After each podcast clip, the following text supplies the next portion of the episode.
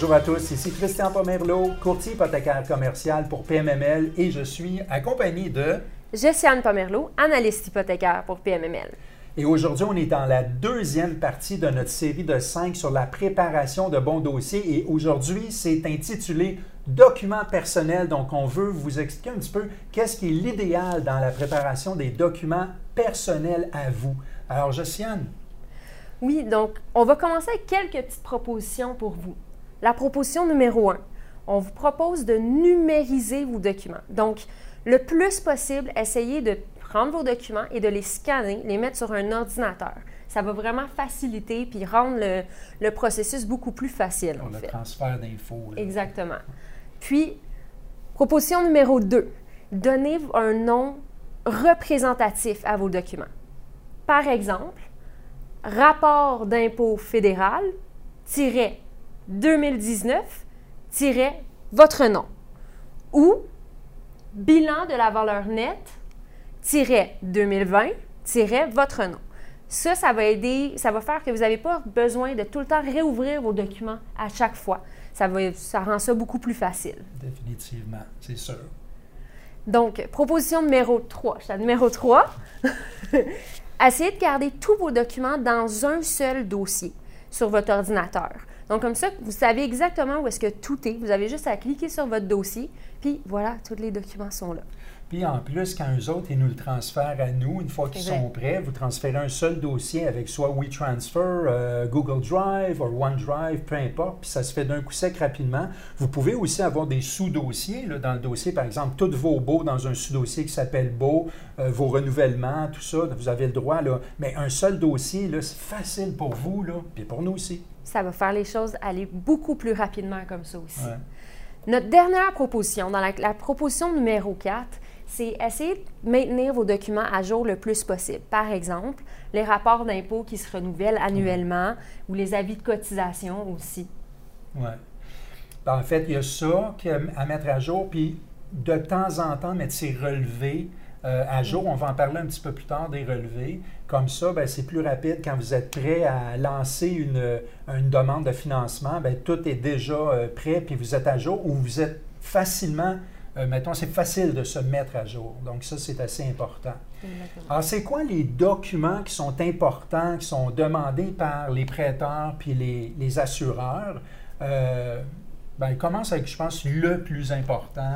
Oui, donc comme Christian l'a dit, le plus important, c'est le bilan de la valeur nette.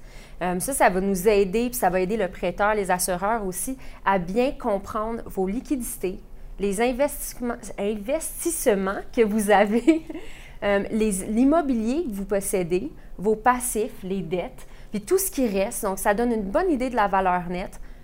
Ben, c'est important aussi pour nous autres parce que la valeur nette, euh, donne énormément d'infos, mais en plus de ça, dans un bon bilan de la valeur nette, on voit exactement d'où va provenir la mise de fonds. Ça, c'est important pour nous, pour le prêteur.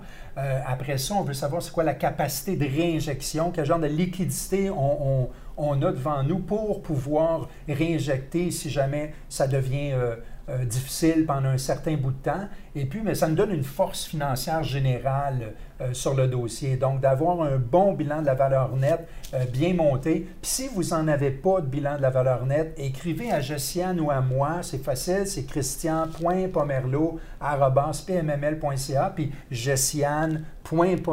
à PMML. Puis, on va vous envoyer un très beau bilan de la valeur nette que vous allez pouvoir utiliser et remplir puis maintenir à jour constamment.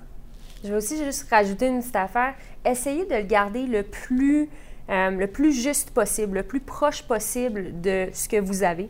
Pas à la scène, là, mais le plus juste possible parce que éventuellement, on va voir ça plus tard, on va aussi vous demander la preuve de ces actifs-là c'est surtout les actifs parce que le passif, on n'a pas de besoin. On va le vérifier quand on va faire euh, l'analyse de crédit auprès des, agences de crédit. Mais l'actif, par exemple, c'est sûr que si quelqu'un dit euh, je veux, euh, j'ai 200 000 en REER à telle institution financière, bien, éventuellement, on va devoir avoir le relevé qui nous le prouve. Fait que c'est mieux d'être relativement juste là-dessus. Euh, si on change d'une coupe de mille, il n'y a rien là, mais si quelqu'un nous dit qu'il y a 200 000 en REER, puis on a juste 50 000 de relevé, il va falloir changer le bilan, puis ça peut changer quand même pas mal de choses. Exactement. Deuxième document qui est très important, puis qui doit être bien fait, c'est le portefeuille immobilier.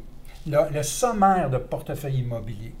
Euh, puis ça aussi, si vous n'en avez pas, on en a deux. On en a un qui est un petit peu plus détaillé, puis on en a un qui est simplifié. Écrivez-nous encore une fois aux adresses qu'on vous a dit tantôt, puis on va pouvoir vous en envoyer un. Vous allez pouvoir le compléter. Il est adoré par les assureurs. Évidemment, c'est la ICHL qui a créé la base de ça. Puis il est, assuré par les, il est, adoré par les prêteurs aussi. Exactement, oui.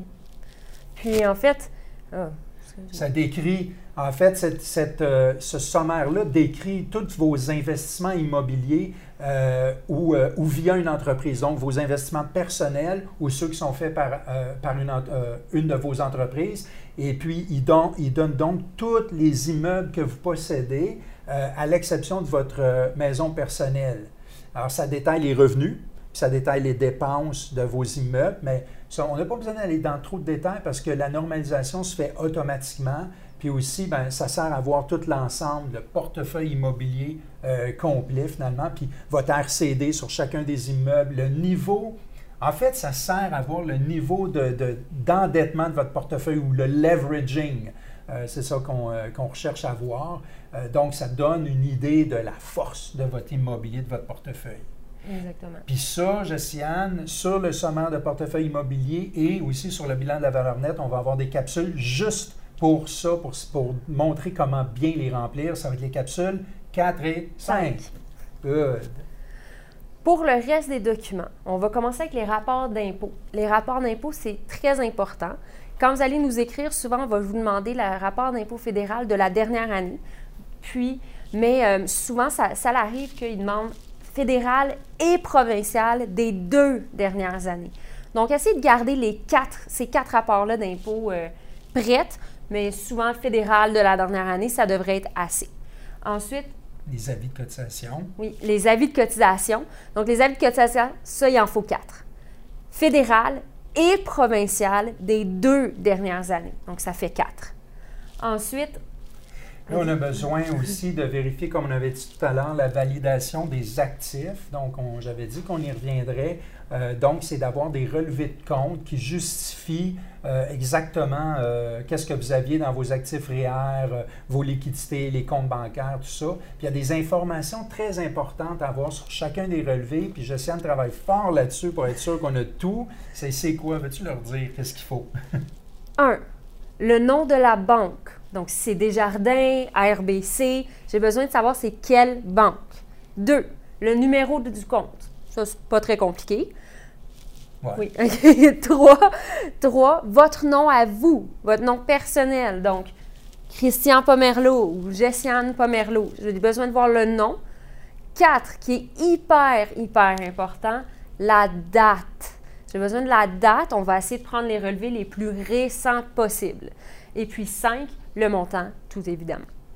Ben, pourquoi Josiane a pris tant de temps pour l'expliquer dans ce détail-là, c'est que ça arrive trop souvent qu'on a des screenshots euh, d'un relevé, puis là, euh, il n'y a même pas de nom dessus. Ou des fois, il y a un nom, mais il n'y a même pas de date. Fait que c'est-tu un screenshot? Y a-tu quelqu'un qui avait 1,8 million dans son compte de banque il y a 15 ans? Ça serait superbe, là, parce qu'imaginez aujourd'hui, mais quand même, peut-être qu'il ne l'a plus aujourd'hui. Donc, on doit avoir ces éléments-là dessus pour bien justifier.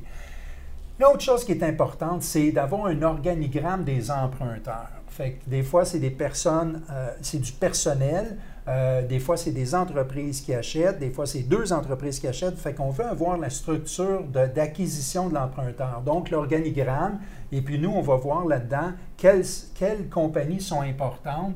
Puis, on va avoir besoin de trois années d'état financier pour la compagnie qui emprunte et trois années d'état financier pour les compagnies sous-jacentes qui sont importantes, qui vont être prises comme caution.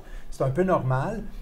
Ça arrive très souvent que les gens achètent avec une compagnie qui viennent de créer, euh, qui va devenir juste le holding de cette, de cette entité euh, immobilière-là.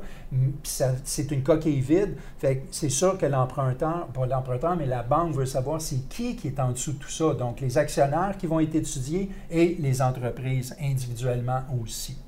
Est-ce qu'il reste des éléments qui sont intéressants à voir? D'autres éléments qui peuvent être intéressants, mais ne sont pas nécessaires. C'est juste si vous l'avez euh, sous la main.